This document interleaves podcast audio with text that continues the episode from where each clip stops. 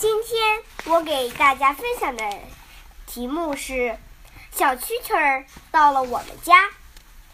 我的分享理由是：小作者观察细致，从总体到局部，从头到脚，从前腿到后腿。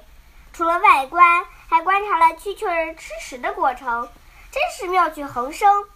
通过观察，逐渐培养了我与昆虫的感情。这种特殊的感情，也只有小作者亲身体验过，才能体会得如此深刻。小蛐蛐儿到了我们家。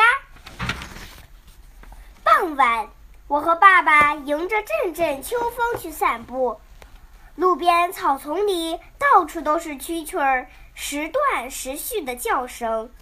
我真想拥有一只会唱歌的小蛐蛐儿。在我的央求下，爸爸终于走进草丛。我静静地跟在爸爸身后。只见爸爸先用手电照照蛐蛐儿出生的地方，用手扒扒草，发现了两只小蛐蛐儿，便把两手轻轻一合，一举两得。用同样的办法，我和爸爸又逮了一只叫得很清脆的蛐蛐儿。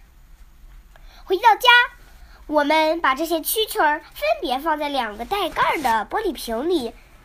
爸爸告诉我，它们两雄一雌。我问爸爸：“你是怎么区别它们的呢？”爸爸让我仔细观察。通过观察，我发现有两只蛐蛐儿的尾部长，有两根细长尖利的刺，这两只是雄的。有一只蛐蛐儿长有三根刺。中间一根较长，这就是雌的。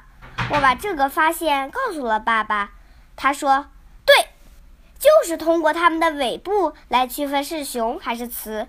这三只蛐蛐儿可好玩了，它们全身基本是黑褐色的，只有肚皮和两条大腿上部略微发白，头像个小三角，头的上方有两条须子，跟头发丝一样。”又细又长，蛐蛐儿长有一对又黑又大的眼睛，但它们的眼睛却不灵敏，而是靠触须来行动。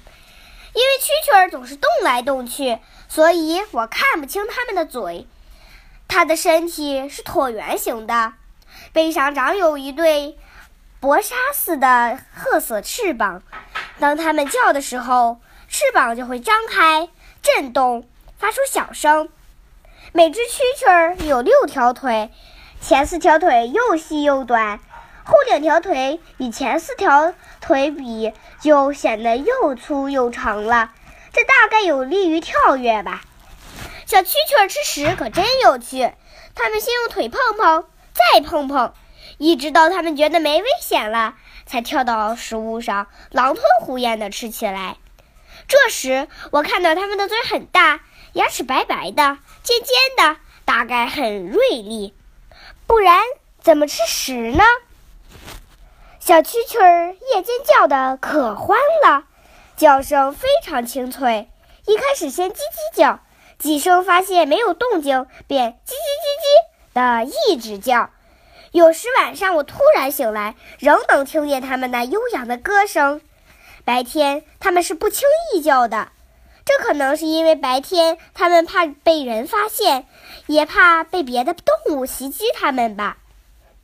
小蛐蛐儿晚上用动听的歌声伴我入睡，早上催我起床，真谢谢了。我爱小蛐蛐儿。